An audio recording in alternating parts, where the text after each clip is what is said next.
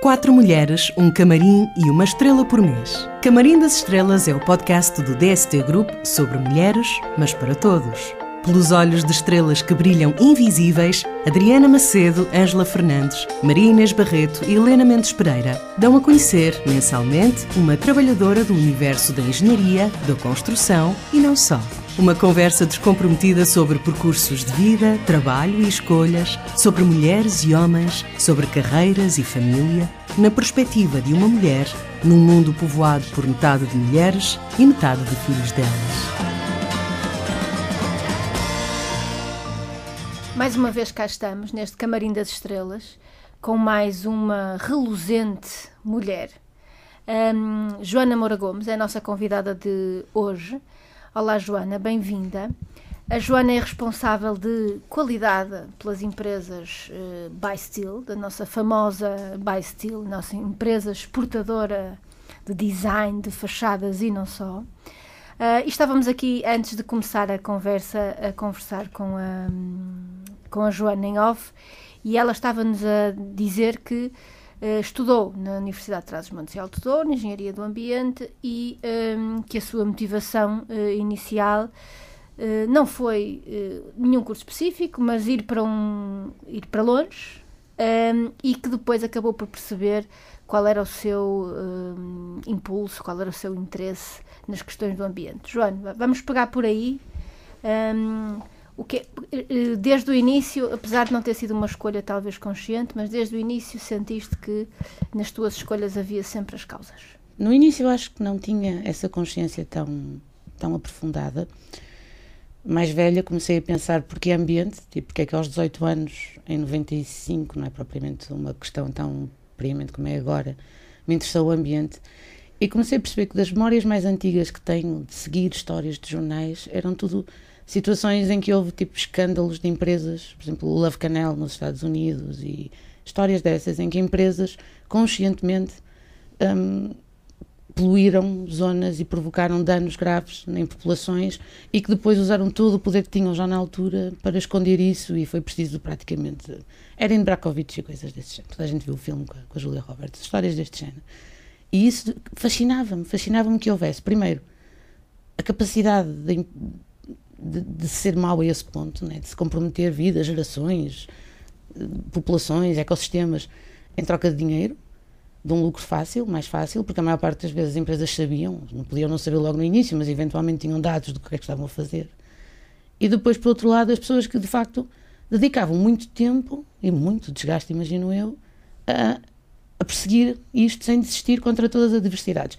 E por isso nunca foi muito a questão dos passarinhos nem dos animaizinhos, não é que eu não gosto de animais, gosto muito de animais, mas nunca tive pretensões de ser defensora dos animais ou de ir proteger os leões em África, mas mais esta questão de uh, do proteção do bem comum, do, do, do que é de todos, uh, face a um, a um, progresso que parecia tendencialmente ir contra ele. Tipo, mas isto foi um, um raciocínio muito mais tardio, né? na altura gostava e era aquilo que me atraía, não sabia muito bem porquê.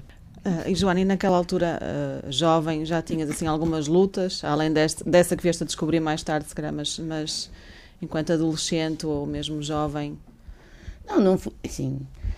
A minha família é uma família relativamente politizada. O meu pai viveu o 25 de Abril e pós-25 de Abril e conta-me histórias muito engraçadas de andarem em todos os grupos de esquerda, de esquerda à porrada na, na, rua, que era uma coisa que não, não, não difere muito do nosso, do nosso atual presente. Um, mas não tinha, não tinha participação, tipo, nunca pertencia a uma, uma juventude partidária, tinha algum associativismo, sempre tive, uh, fazia voluntariado, tinha algum interesse por me envolver em causas coletivas, mas era uma pessoa que tinha, tinha curiosidade. E, por exemplo, lembro-me, eu dizia isto a brincar quando era mais nova e no fundo era um bocado verdade, que eu apaixonava mais rápido por alguém que me conseguisse explicar o, o conflito palestino-israel do que por uma pessoa muito bonita, mas que não me dissesse mais nada porque tinha muita curiosidade de perceber as coisas, tipo, e achava sempre tipo, que, que as coisas não são só o, o a, a, rama de, de, das histórias, né? que há sempre ali complexidades interessantes. E, e, nesse sentido, creio que sempre fui uma pessoa curiosa, principalmente, muito curiosa de perceber uh, as questões e como é que elas depois manifestam-se na nossa vida do dia a dia e perceber que essas ligações, no fundo, são muito, muito complexas e muito presentes sempre, por muito que nós não queiramos. E, uh, agora, nunca fui, por exemplo, nunca fui não fui, não fui numa juventude partidária, não, não fui dirigente de, de, associação de estudantes, por exemplo. Esse tipo de coisas mais formais nunca Mas me os, os ideais estavam, estavam lá, não é? Eu creio que sim, creio que nunca vacilei muito no, no, nem no campo político em que me insiro, nem, nem nos ideais que defendo, assim. E andei sempre mais ou menos pela mesma, pela mesma zona de, de conforto para mim, que é esta. Nesses ideais tinhas o, o teu papel de, de mulher já já definido ou não, não era uma questão. Nisso? É, por acaso o feminismo e a posição da mulher na sociedade chega-me se calhar um bocadinho mais tarde, no início da vida de trabalho já, tipo na faculdade não se, não senti, estava muito protegida também, tive muita sorte, tive um grupo de amigos na faculdade muito muito equilibrado, muito seguro, em que nunca senti de alguma forma uma discriminação em função do. E do em casa género. isso também nunca foi questão? Em casa, casa Casa Família. Casa Família é engraçado que, por exemplo, eu nunca percebi que a minha casa era uma casa perpetualmente fechada em certos complexos de, de, de género e de função de cada um dos meus pais, né, dentro de casa, da minha mãe e do meu pai. E, e que pior, e que eu e o meu irmão, apesar de tudo o que sempre falámos, e o meu irmão também é uma pessoa bastante ativa, aliás, o meu irmão é mesmo uma pessoa ativa politicamente e assim, repetíamos o, o, repetíamos os, os, os, modos da casa. Por exemplo, nós acabávamos de almoçar e a minha mãe levantava a mesa e nós nunca nos tínhamos apercebido que ela já tinha feito o almoço.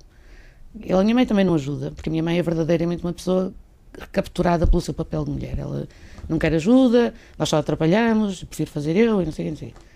Mas um, ela acabava de fazer o almoço e nós nem sequer nos voluntariávamos para levantar a mesa. Achávamos normalíssimo que fosse ela a seguir, que pegava e arrumava tudo, e lavava a louça e não sei o quê.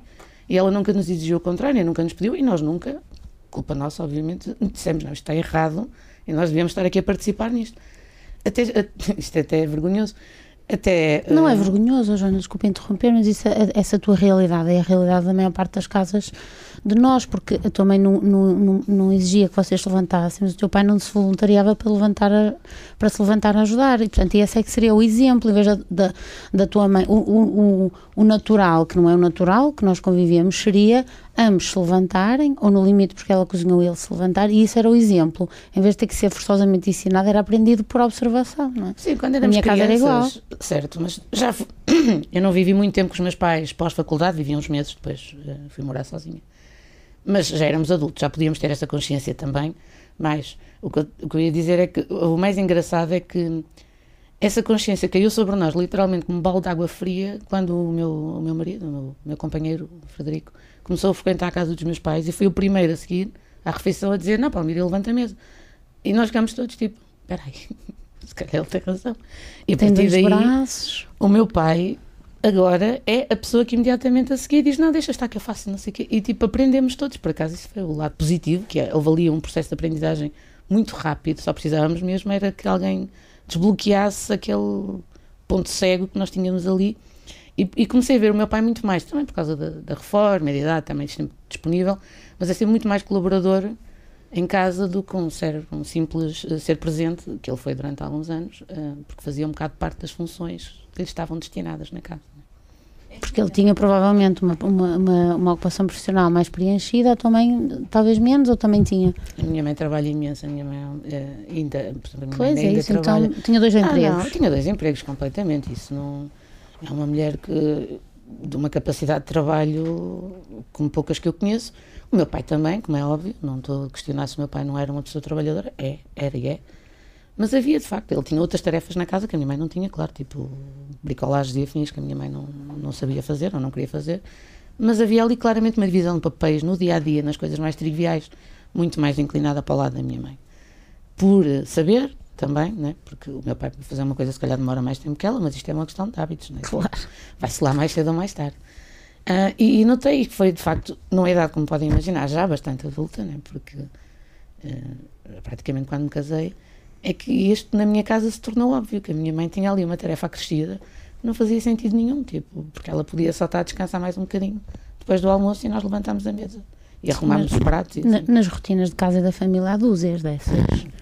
dúzias dessas situações que nós nem vemos, que nem contrariamos e alimentamos porque foi a, porque, porque não saímos do, do, do, padrão, não questionamos e não contrariamos, não é? Porque foi sempre visto assim, não é? E nós habituamos Esse é o exercício muito. do feminismo, não é? Que é contrariar que o que aparentemente foi sempre assim. É muito difícil. Principalmente porque não vemos, muitas vezes, tipo, as coisas a acontecerem. Tipo, porque nos cegos. habituamos a ver o que está sempre a ser mostrado.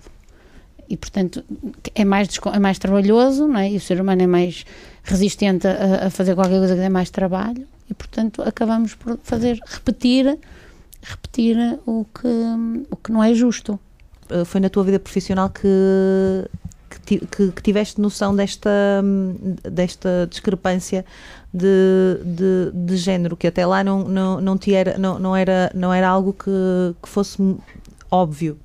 Uh, em que momento é que foi? O, o, que é que, o que é que aconteceu para, para tu começares a ter essa percepção? Coincidiu com a entrada na vida profissional. E há de haver co e houve coisas, certamente, na vida profissional, que, ou durante o percurso profissional, contribuíram para essa consciência. Mas foi também uma coincidência, porque passei a ter interesse, por algum motivo, por alguns autores, por alguns, por alguns, alguns conteúdos que, que, de certo modo. E o tema tornou-se mais comum e tornou-se mais discutível também uh, na sociedade. Agora, é claro que entrando para o mundo da engenharia, eu trabalhei quase sempre na área da metalomecânica, uh, noutras empresas, no Catino Porto, em outros, mas em ambientes bastante diferentes, mas sempre numa área muito relacionada com a indústria e com a construção. É um ambiente maioritariamente masculino. E eu passei grande parte da minha adolescência a ser uma dos rapazes, porque a, que é uma coisa também que cria alguma dualidade, que é, eu sempre fui, sempre me considerei bastante feminina e sou uma rapariga típica cis, gostar de vestidos e de maquiagem e de coisas, mas sempre tive um grupo de amigos maioritariamente masculino, com quem agora são meus amigos próximos, com quem eu fazia tudo. Nós íamos acampar e eles bebiam shots de não sei o que de manhã ao pequeno almoço, porque somos todos homens e eu bebia também, porque quer dizer, não ia fazer diferença só porque estava ali. Né? Chá de tipo. Chá de cidra. tipo, sempre, e como disse, tive uma, uma juventude bastante protegida desta história de, de desigualdade de, de tratamento entre géneros porque, porque tive sorte, coincidiu com, com um grupo de amizades que me protegeu disso e que de certo modo nunca foi um problema para mim. Eu era uma das pessoas que ia naquele grupo, onde quer que eles fossem, fazer o que é que eles quisessem, tipo, whatever. E, e quando chega a época profissional, começas a ver, né? Depois há o grupo de homens que vão todos beber cervejas e se por acaso vais com eles é extremamente desconfortável porque a conversa é super sexista e tu sentes-te ali um bocado tipo não queres ser aquela pessoa, mas também sentes-te um bocado obrigada a ser, porque senão ficas fora do, da conversa, ou então incide sobre coisas que a mim me diziam pouco, como futebol, que é uma coisa que eu não, não ligo muito, nunca liguei, e apesar dos meus amigos gostarem, nunca foram também grandes fãs, aficionados, por isso não era uma conversa que nós tivéssemos, para mim isso era um mundo à parte, e eu sentia muitas vezes, tipo, o que é que me sobrava? Sobrava as mulheres da empresa, as poucas que havia, e também era um universo que me dizia muito pouco, porque estavam muito limitadas sempre a conversas de maternidade, de, de, o que é que vamos comer, o que é que vou fazer para o jantar, e tipo, isto não, não dá para mim, eu não tenho nada para dizer aqui porque eu vou comer uma pizza aquecida no micro-ondas enquanto vejo qualquer coisa que quero ver, tipo, vivia sozinha. Não tinha que me preocupar com mais ninguém, era tudo bom para mim. Um, e sentia-me ali um bocado, tipo, uh, o que é que faltava-me ali? Tipo, aqui qualquer coisa que não está certa. Tipo, eu tenho mais em comum, se calhar, com um grupo de pessoas, mas que, que, aquele grupo de pessoas que de vez em quando lá tem uma conversa que eu até acho interessante sobre política, sobre economia, ou sobre, sobre a organização social, mas que depois tem umas visões super desconfortáveis para mim, porque, porque há sempre uma piada sexista, há sempre uma piada homofóbica, há sempre um, um desprezo por tudo que não é igual a eles que me faz muita confusão. Mesmo nessas conversas, nesse, Sim, nesse género é. de conversas. Ou seja, podemos estar a falar de, de política, mas havia sempre uma o, o, os preconceitos contra homossexuais, mulheres, especialmente se forem atraentes aos olhos deles, e uh, uh, uh, pessoas de outras etnias, isso é uma coisa que nasce em qualquer conversa. Tipo, há sempre maneira, quem tem esse preconceito vai arranjar sempre maneira de meter uma piadinha que não tem necessidade nenhuma de estar ali. Uhum. Um, até para aliviar o ambiente às vezes e tal. E é uma coisa que. Eu acho que houve uma fase em que isso era muito comum, depois tivemos uma melhoria, houve um certo recato público, as pessoas, mas acho que agora estamos a piorar outra vez e voltamos um bocado ao, há uns anos atrás em que as pessoas acham que dizer tudo o que lhes sai pela boca fora é ser muito honesto e dizer a verdade. Não é, é só ser mal educado. Tipo, Não é por aí que, que as coisas deviam ir, mas pronto. Mas o grupo de mulheres que tinhas nessa, nessa empresa particular não tinha, não, não, não havia mais conversa além daquela que disseste? Não havia mais tema? Ah, havia. O que é mas- que elas faziam? O que eles faziam? A maior parte, primeiro, não estava em engenharia, não estava. Mas isso não tem nada a ver, porque a mulher de engenharia também não tem interesses nenhums comuns Claro. comigo e algumas não têm interesses nenhums comuns comigo e têm outros interesses perfeitamente válidos que eu não tenho. Tipo, não é, um- não é uma crítica. Agora, era, era muito um grupo ligado à, à questão administrativa da empresa e que tinham ali. opa, tinham uma idade já superior à minha também, é verdade, tinham outras Era obrigações outra, de outra familiares. geração. Era outra geração com quem eu não tinha ali grandes pontos de ligação. Elas achavam uma doida Ivanas, né? porque o meu plano de vida era tudo menos preparar o jantar. Tipo, era o que me aparecesse quando saísse dali. Sim, mas isso se calhar também por uma questão da mostra, não é? Porque tu estavas num universo onde a maior parte das pessoas eram homens e onde, e onde posições de, de, de decisão, onde posições mais, mais técnicas ou até Eram todas masculinas. eram sim. todas masculinas, portanto, naturalmente encontrarias mais, mais interesse ou correspondência com temas de interesse nesse núcleo, porque tinhas mais oferta, não é? Era uma questão, se calhar, as funções destinadas ao- ao- de maior simplicidade, ou menos exigência e mais ocupadas por mulheres, não é? E, e vamos encontrar aqui, se calhar, o padrão normal.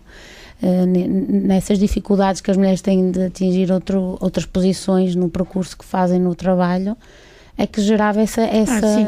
não necessariamente porque porque as mulheres não fossem capazes de existir fossem, e, eram- e terem, e, e terem interesses que também te interessassem, não é? Não, e Era- estavam, era- e estavam de facto limitadas ali um bocado até se calhar porque a vida delas era muito mais consumível fora dali do minha estavam um bocado também limitadas se calhar no que tinham tempo para, para estudar e para analisar e para pensar né? tipo, eram pessoas que tinham filhos e tal e depois havia lá pessoas que tinham competências técnicas que eu nem sequer vou ter nunca na vida de contabilidades e afins mas que era uma coisa que também não era propriamente assunto de conversa porque eu ainda agora sou uma miséria a tudo o que tem a ver com balanços e contas e afins o IRS. e é, ainda bem, agora é só um botão.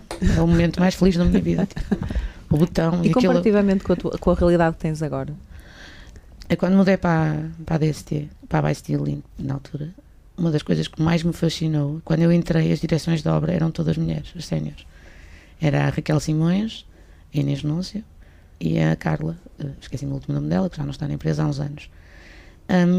E eu fiquei fascinada, tipo, porque nunca tinha visto direções de obra femininas séniores. Não eram as adjuntas, eram as séniores. Tipo, os adjuntos eram, eram engenheiros, acho eu quase todos.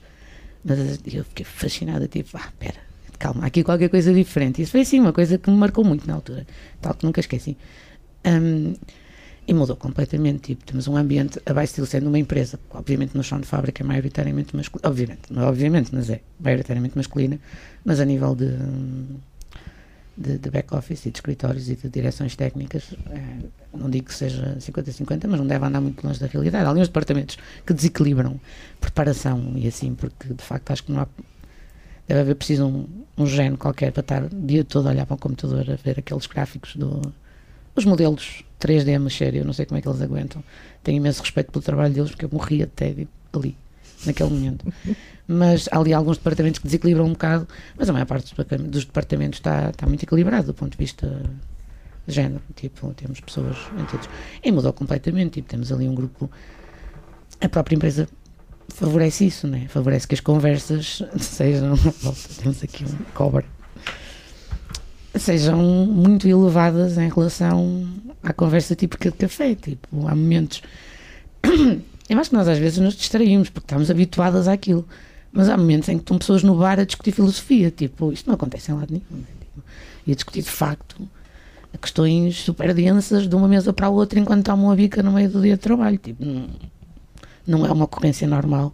E nós habituámos-nos, tal como nos habituámos ao mal, habituámos-nos ao bem e às vezes não o vemos, né? Tipo, e ali é diferente, de facto, a esse nível. Sim, essa como outras medidas de, de- de- contrárias às, às autorregulações que muitas vezes não acontecem nos sistemas é positiva porque eh, podia deixar-se que os trabalhadores conversassem sobre o que livremente entendessem, mas o facto de criar ambientes e forçar determinadas conversas e determinados temas é, é- é- é- contamina positivamente, Claro, não é? claro, isso é. Como- se as pessoas só tiverem o jornal desportivo disponível no bar, Claro, só falam só vão falar daquilo, não é? Tipo, mas se, se chegarem lá vindos de uma conversa de duas horas entre colegas em que tiveram a discutir educação pública e educação privada, Sim, e dois podem ter até esses interesses e, e, e há outros dois que até fariam da- falariam da bola, mas vão, vão estão no- por arrastão. É isso, né? vão o por arrastão positivo também existe. né?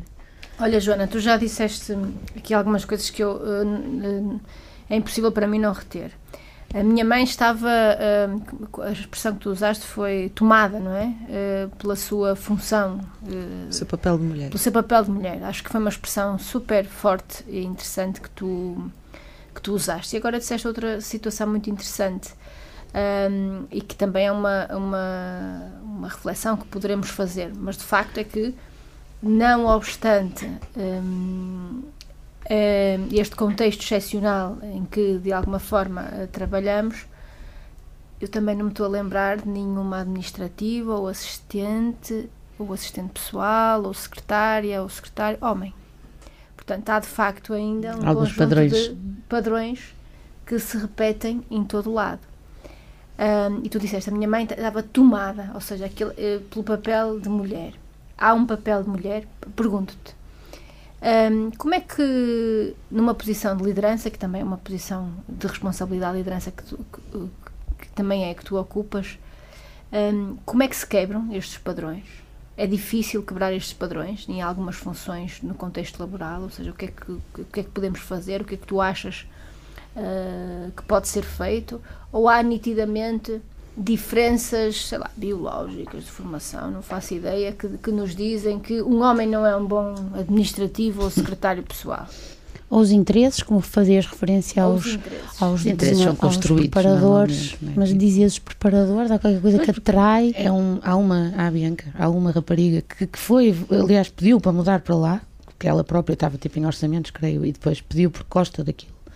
Mas não é, é, não sei se é coincidência, não sei porquê, mas é um departamento em que é o único me ocorre, acho eu, em que é predominantemente Sim, a masculino. informática, os programadores em geral são Também, muito mas mais. como não lido tanto com eles, não, não me vem tão Mas é rápido esse equivalente, não é? Exato. As horas agarradas. Pode ser, um- assim, eu creio que existe. Essa questão das mulheres serem tomadas pelo seu papel de mulher é muito, principalmente, por exemplo, na questão da maternidade, é muito real. Nós temos que nos combater a nós próprias no papel em que nós nos queremos, às vezes, aprisionar. É uma coisa. A culpa que cai sobre uma mulher, principalmente, eu vou falar como mãe, há aqui pessoas que são mais, outras estão quase a ser, outras não são, mas a, a culpa que cai sobre uma mulher por abdicar de alguns momentos. Abdicar no sentido de tenho outra coisa para fazer, não me dá jeito. O pai está aqui, o pai é perfeitamente capaz de fazer isto e gosta tanto da criança como eu gosto. Por isso, eu não vou estar presente neste momento, porque não me dá mesmo jeito nenhum, porque profissionalmente tenho que estar ali.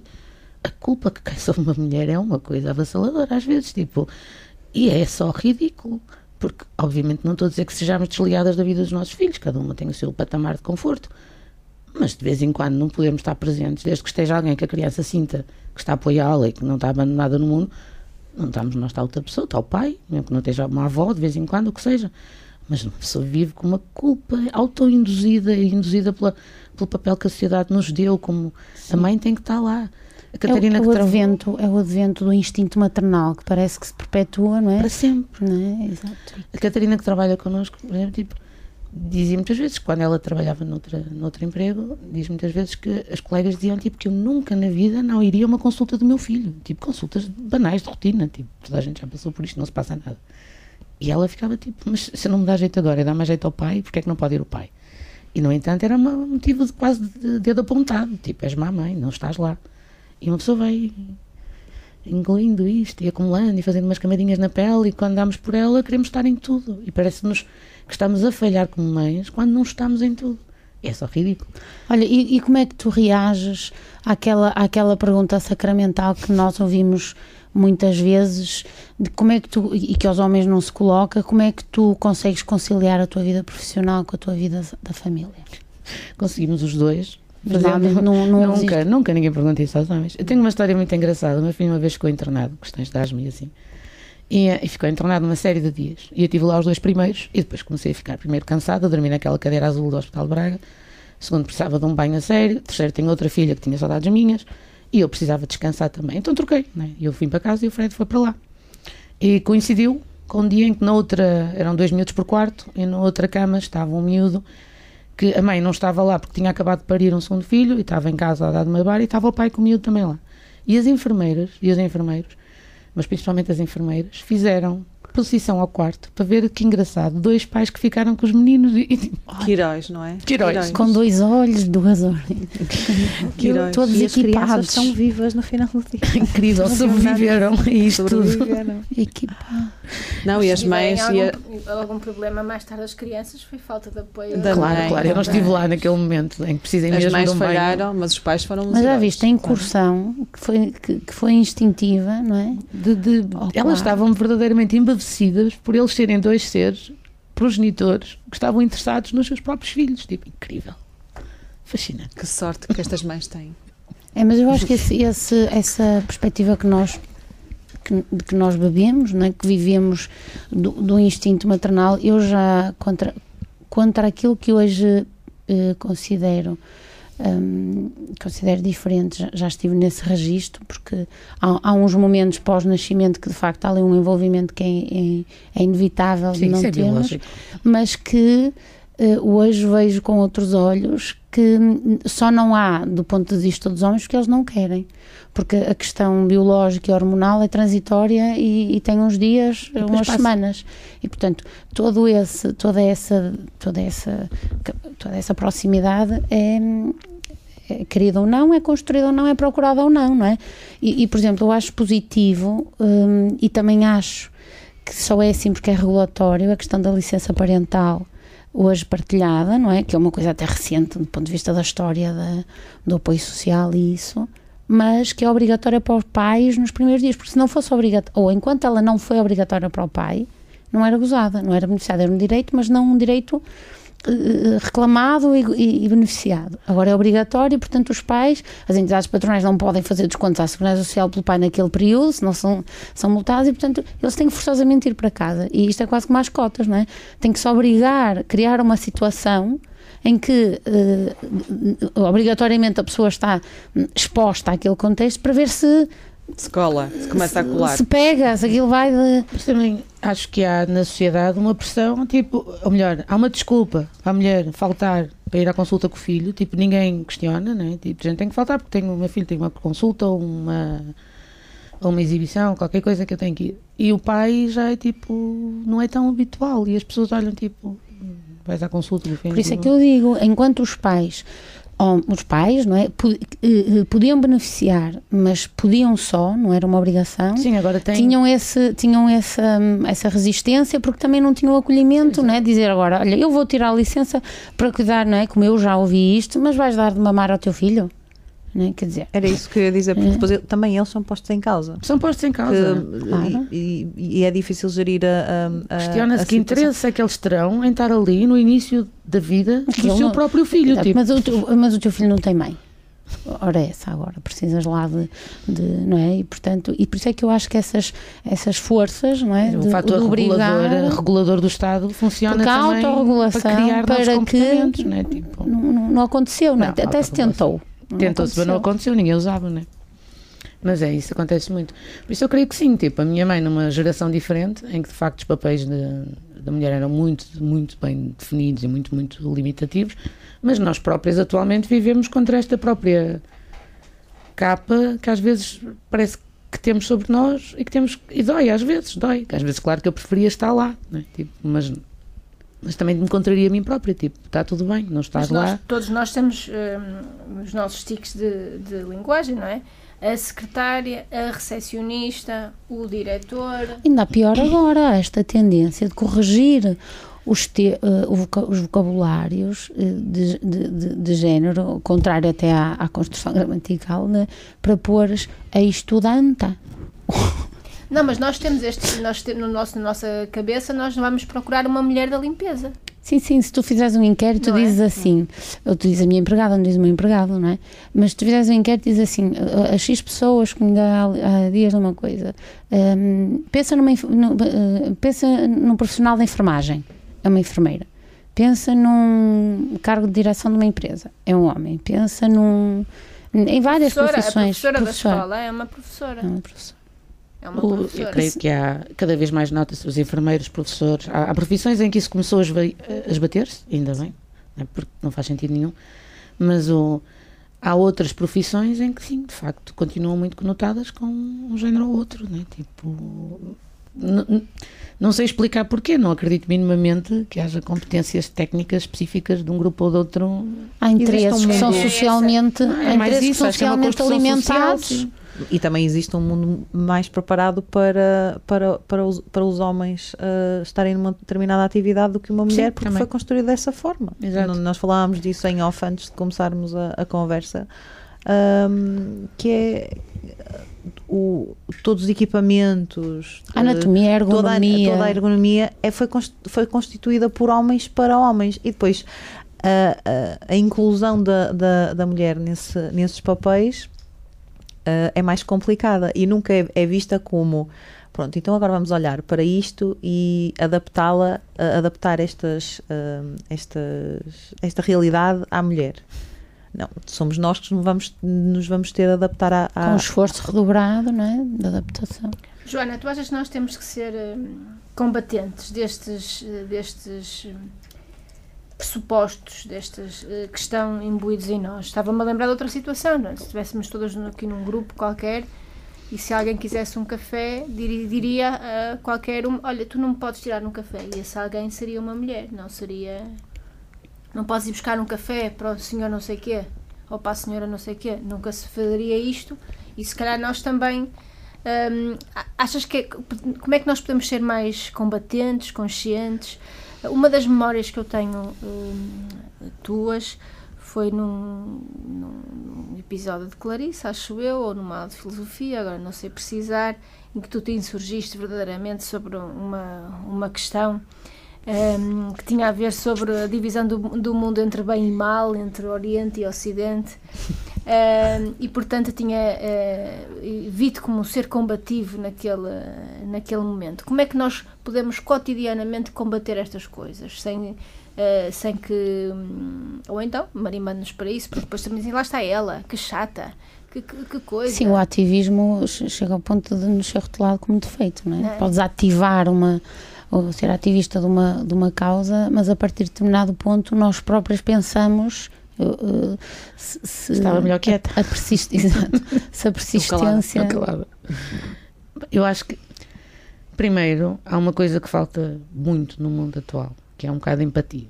Que é as pessoas, primeiro, antes de terem uma opinião muito convicta sobre qualquer coisa, perceberem que do outro lado as pessoas também têm essa opinião, porque também têm as suas razões, os seus valores, os seus motivos, e como tal, não atirar pedras antes de pensar, porque não ajuda em nada a resolver problema nenhum. Segundo, ser, eu, eu sou sempre a favor do combativo. Há alturas em que estou mais cansada e participo menos nas discussões também, porque depois cria-se um bocado aquele rótulo de facto que eu falo muito e que falo demasiado, e eu também me canso um bocado dessa posição em que me ponho, mas, mas não tenho nunca numa discussão, seja com quem for, e também tenho essa, também de parte de muitas pessoas, eu tenho essa, não queria dizer coragem que sou eu que estou-me a auto-elogiar, mas em consciência às vezes de não, olho, não, não medir o, o tamanho do degrau. E às vezes discuto se for uma coisa que me é convicta não me interessa quem está à frente. Pode ser o nosso CEO, pode ser a empregada da limpeza. Eu vou ter exatamente o mesmo discurso porque é o que eu acredito e pensei muito no assunto e acho que não estou eu a agredir ninguém. Hum, agora eu de facto acho que se nós não somos convictos e se não defendemos ativamente e vocalmente as coisas que achamos que vão tornar o mundo melhor, ele naturalmente não vai para lá sozinho. Isso é mais que visto. A vida toda, a história toda mostra que o progresso da sociedade foi feita de lutas ativas, não foi de deixar andar a ver onde é que isto vai parar. Toda a gente. Eu estava a ver um filme muito manhozinho num canal qualquer sobre os sufragistas em Inglaterra. Aquilo foi uma luta Uhum. titânica, titânica, por coisas que nós, nos parecem agora impossíveis. Tipo, há menos de 100 anos as mulheres não tinham direitos legais sobre os próprios filhos. Tipo, agora temos que estar lá sempre, nem mas há menos elas, de 100 anos nem sobre elas não em tínhamos direitos legais sobre os nossos próprios filhos. Tipo, menos de 100 anos. Isto é um- uma areia no tempo. E, e, quer dizer, estas coisas não se conseguiram deixando andar e fazendo a nossa vida e enquanto eu estou bem, está tudo bem. E também a minha, o meu interesse pelas lutas que se cruzam e pela interseccionalidade das lutas, porque se, se- se as pessoas à minha volta não estão bem, eu não estou bem. Eu não consigo viver na minha bolha de privilégio e dizer, ah, tá, eu estou bem, tipo, casa, Sim, é aquela a máxima. Eu até, eu até nem tive que me esforçar muito, ou portanto eu consegui a minha posição onde estou e portanto não é, é aquela história. Eu como não tenho fome, portanto a Eu fome no mundo não a existe. fome no mundo não me é? chateia, tipo, Claro. eu pessoalmente tenho esse percurso, eu não posso dizer, "Ai, eu lutei imenso para chegar onde cheguei. Não, eu fiz o meu trabalho com competência, espero.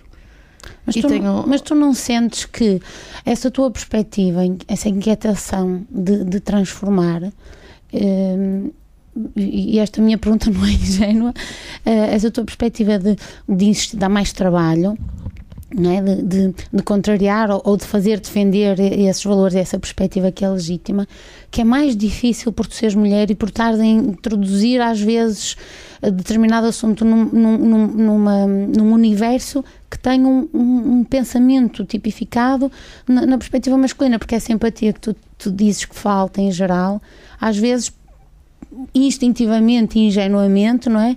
No maior número de pessoas que são homens com quem a gente se envolve ou na sociedade em, em, em determinadas posições, e isso dá mais, eu, também digo, eu sinto isto na primeira pessoa, dá mais trabalho hum, vim- fazermos eh, valer hum, a, a opinião ou o crédito que temos que, que- que conquistar é, é mais eh, é mais penoso. Eu tento, eu tento relativizar isso, porque por um lado sou mulher, mas depois sou Uma coisa é sofreres com isso. cis, ah, tipo, não tenho mais nada contra mim no mundo, tipo, o mundo é meu, tirando o facto de ser mulher, na Europa, tipo, Sim, exato. Ocidentalizada, branca. ocidentalizada, branca, sem nenhuma deficiência motora como limite, tipo, quer dizer, eu não posso, eu recuso-me um bocado a pôr-me nesse papel de, ah, isto é muito difícil porque eu sou mulher, está bem, então, sou mulher, mas podia ser muito pior.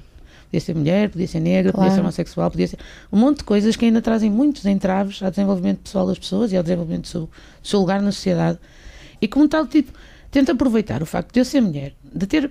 Eu, eu digo mesmo, isto é verdade. Eu não tive um esforço particular, eh, vitória, conquista, de ai, lutei muito para chegar onde. Não. Eu fui uma aluna mediana, por falta de esforço, se calhar tinha competências para mais, mas não estava para ali virada. Uma, uma aluna mediana, sou uma profissional competente. Quando, quando trabalho, trabalho, obviamente, com tudo consigo no momento, e, e por isso é que se calhar cheguei a um, a um cargo de chefia. Mas eu não sou uma pessoa que tenha lutado contra muitos eventos. Eu não, me, eu não me lembro de ter uma questão de assédio sexual, por exemplo, contra mim pessoalmente no trabalho. Não, não me lembro. Tipo, tipo, um percurso relativamente pacífico. No entanto, sei que não é assim para toda a Claro, gente. E isto para exatamente. mim não é um, um pormenor menor. Eu sei, eu sei ver, eu sei ler, eu sei ouvir, principalmente ouvir, que há pessoas que têm dificuldades muito maiores. E, e não consigo ignorar isso. E por isso, às vezes, dizer, obviamente, sendo eu do Ocidente, podia estar só confortável na minha posição, mas custa muito ouvir as pessoas falar. Eu também não conheço muito bem o Oriente, eu nunca tive no, no Médio Oriente, estive ali tipo na Tunísia, nunca é da África do Norte só, mais próximo que tive. Mas leio o suficiente para perceber que são culturas diferentes das nossas, mas tiveram a evolução deles e hão de ter, a continuar a ter a evolução deles, e nós podemos ou não tentar interferir, mas não temos direito de ser sobranceiros, de sermos arrogantes perante outras coisas que não são iguais a nós. E principalmente isso, respeitar o que não é igual a nós, parece cada vez mais difícil. Parece que as pessoas querem, falávamos disso há pouco também em off, até a nível das crianças, parece que queremos tipificar toda a gente e todos os comportamentos de uma maneira padrão e tudo o resto que não é padrão é de alguma forma criticável ou menorizável. Não. Vivam e deixem viver e éramos todos muito mais felizes, acho eu. Tipo, E como mãe, como é que tu, como é que tu geres isso? Achas que é no, no exemplo à próxima geração? É por exemplo, não há outra maneira. E mesmo assim, a sociedade fura. Eu noto. Eu vivo numa casa em que fazemos muito pouca discriminação de género entre os dois. Tipo, claro que há ali coisas né, que acontecem, mas. E uma vez comprámos flores para dar ao, ao, ao avô, fazia anos, e o rapaz que tinha pai, tinha pai 4 ou 5 anos, virou-se para nós e disse: Flores para homens, mas isso não se dá. E nós, tipo, onde é que tu foste buscar isso? Tipo, nunca cá em casa isso foi. Eu ofereço flores ao Fred, o Fred oferece-me flores, oferecemos flores a toda a gente. Tipo, não é, Não é questão. não é questão. E o miúdo ouviu isto em algum lado, de certeza, na escola ou assim, e já estava. A, a, As caixinhas, não é? já não- Mas é isso, a gente nem sabe onde é, que- de onde é que isso vem? Tipo, é impressionante. E a quantidade de coisas que, que, que nos entra, que lhes entram, que nem percebemos que estão a entrar que estão a nessa- entrar, e tem que se ter algum cuidado. E eu estou bastante orgulhosa, por exemplo, do papel que, que estou a ter com a minha filha mais, mais velha, que tem 11 anos, tipo, está a entrar na pré-adolescência, que é uma miúda muito, muito interessada pelo papel das mulheres na história, tem aqueles livros, também agora ajuda a sociedade, agora Sim. tem livros para elas e que elas podem. E ela está fascinada com a Marie Curie e com um monte de mulheres que ela acha e a, a rapariga, como é que se chama? A ambientalista. A Greta. A Greta. E, a, e a. Ai meu Deus, estão a falhar os nomes todos. A afegã que levou um tiro dos talibãs, que é o Nobel da Paz. Completamente fascinada com essas miúdas e, eh, e com essas mulheres. E, e noto, e eu lembro que já ela era pequenina, uma vez chegou à minha beira e disse-me disse a história. Isto é um bocado anedótico, mas tem muita piada. Chegou à minha beira, na- estava eu na- a cozinhar ou qualquer coisa, ele disse: Oh mãe, sabias? O José e o António querem casar. E eu, tipo, oh, filha, as pessoas casam com quem querem, desde que sejam felizes e que se amem, está tudo bem. E ela ficou assim a olhar para mim e disse: Mãe, eles são crianças, as crianças não casam. Estavas enviesada. E foi super engraçado, eu ri-me imenso, porque ela de facto tá- é, uma, é uma criança que está a crescer, e eu noto, num ambiente que eu, eu espero estar a fazer um bom trabalho, mas um ambiente em que ela de facto é muito Equilibrado. equilibrada e não é não, não, não estranha, não estranha as pessoas diferentes, não Então, estranha... Joana, comparando o que tu disseste há pouco do, o- quando, da tua mãe que estava tomada do seu papel de, de mulher, agora passando para ti, estás tomada do teu papel de mulher e qual é esse papel? Estás tomada de certeza daquilo que eu conheço de ti. Não, o papel de mulher acho que é principalmente o papel de todas nós. É principalmente, primeiro, percebermos o que é que nós queremos para nós, né? tipo, não deixar que a sociedade defina o que é que nós vamos fazer da nossa vida, o que é, como é que nós queremos gerir a nossa vida. Se queremos ter filhos, se não queremos ter filhos, se queremos ter carreira, se não queremos ter carreira, se queremos passar o dia na praia a comer bolas de Berlim, whatever. É problema nosso, não é de mais ninguém. E depois, defender, que, por o facto de eu querer ter o meu papel, primeiro, não obrigo ninguém a ter o meu papel também. Segundo, sou solidária com as outras pessoas estão a lutar para conseguir os seus direitos, porque não é fácil. E eu, eu já tive muita gente que fez isto por mim, para eu poder agora ter este meu papel. E, e, e principalmente tento transmitir isto à geração futura mais próxima de mim, né, aos meus, aos meus filhos, aos amigos dos meus filhos, que é ser homem, ser mulher não te limita em princípio em nada, absolutamente nada, a não ser fazer xixi de pé, provavelmente. E agora já umas coisinhas, pelos vistos. Por isso, se vocês querem muito fazer alguma coisa, não sejam limitados, porque são homens ou porque são mulheres, ou porque são rapazes ou porque são raparigas, tentem.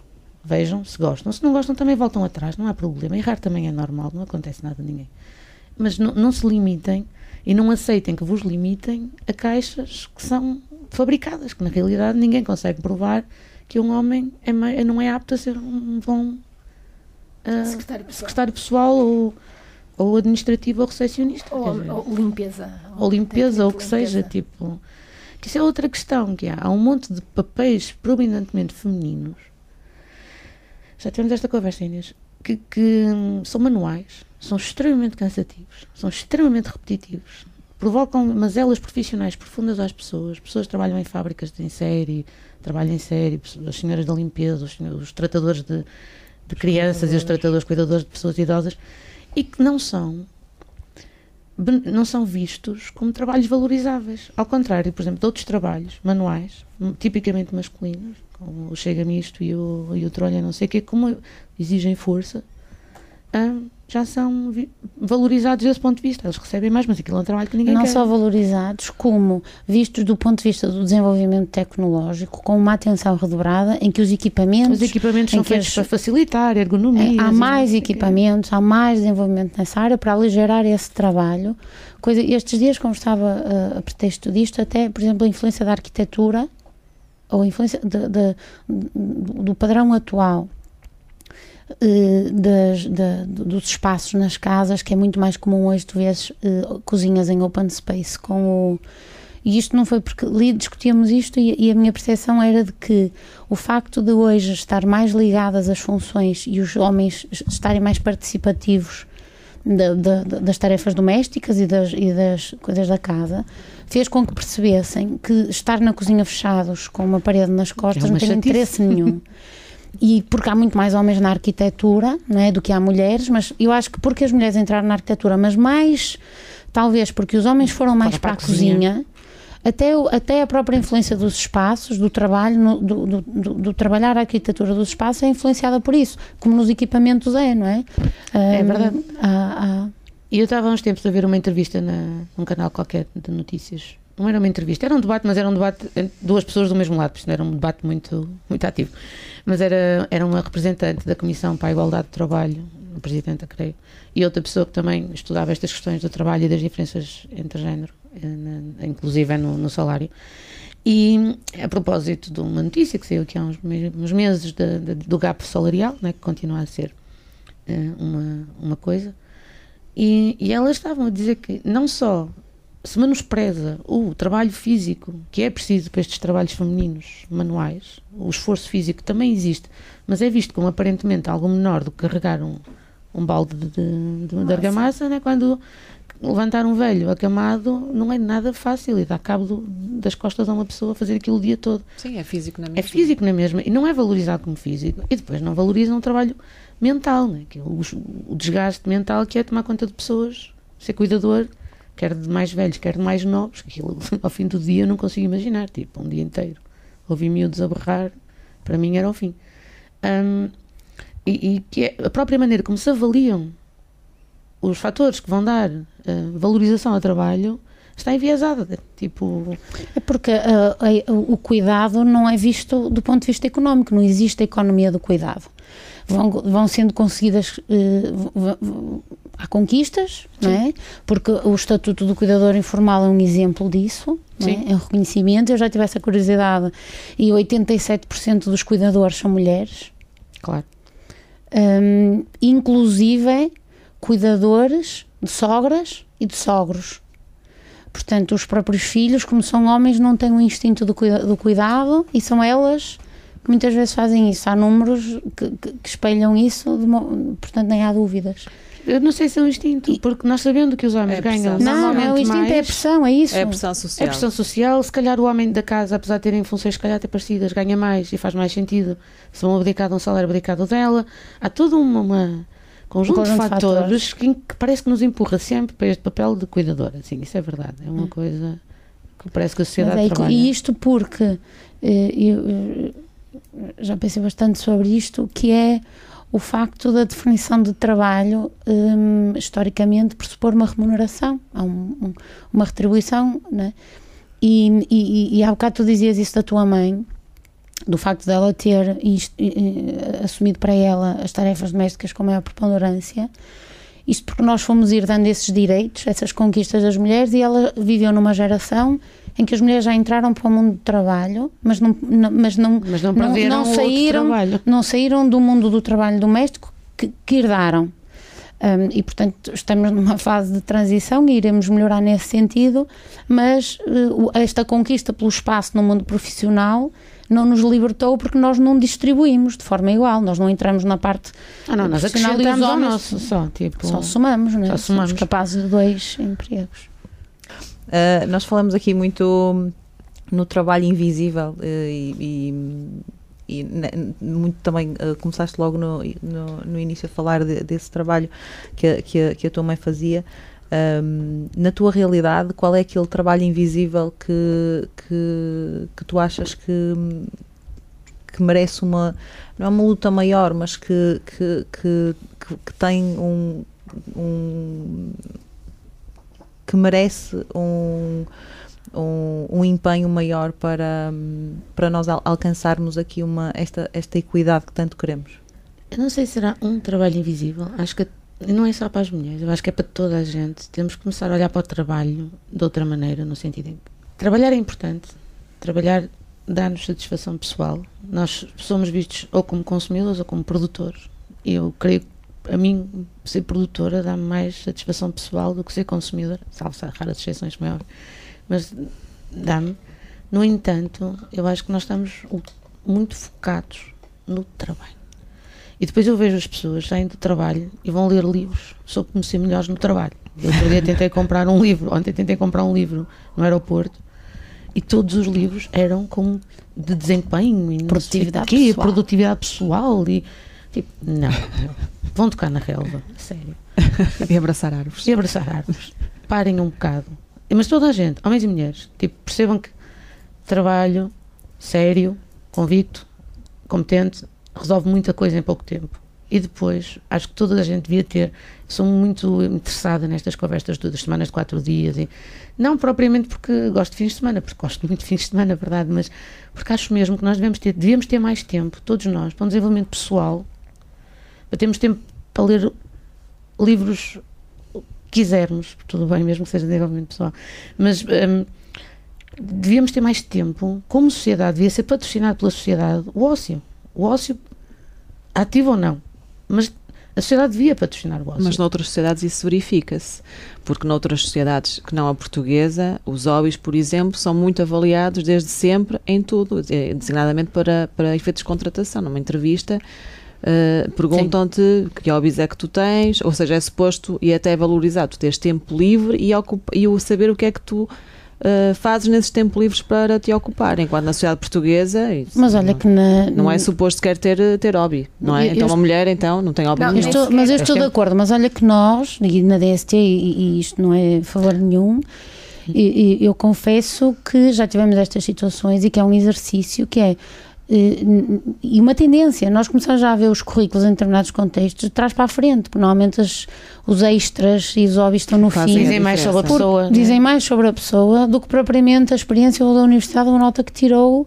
Um, Sim, e- e aí a é partir de mais determin- 50 ou, ou 60 ou 70 100, 100 que- iguais daquele curso Claro. todos os anos, não é? Exato, o que é que todos- acrescenta naquele Com currículo? notas entre os 12 e os 15, aquilo, ou Claro, 16, não é claro. isso que vai fazer Essa diferença. É uma questão muito, muito interessante porque hum, tem logo a ver com a questão dos impostos. Nós, para, por exemplo, deduzirmos a ida ao ginásio, só se tivermos um atestado médico que diz que nós realmente precisamos, Precisamos. muito fazer exercício físico. Portanto, por Claro, exemplo, porque tens de ter uma, uma mazela uma física, mazela não qualquer. é? Portanto, não há nenhum hobby que tu possas deduzir Claro. em sede IRS. É uma Exato. questão Claro. muito interessante que a Joana nos deixa aqui.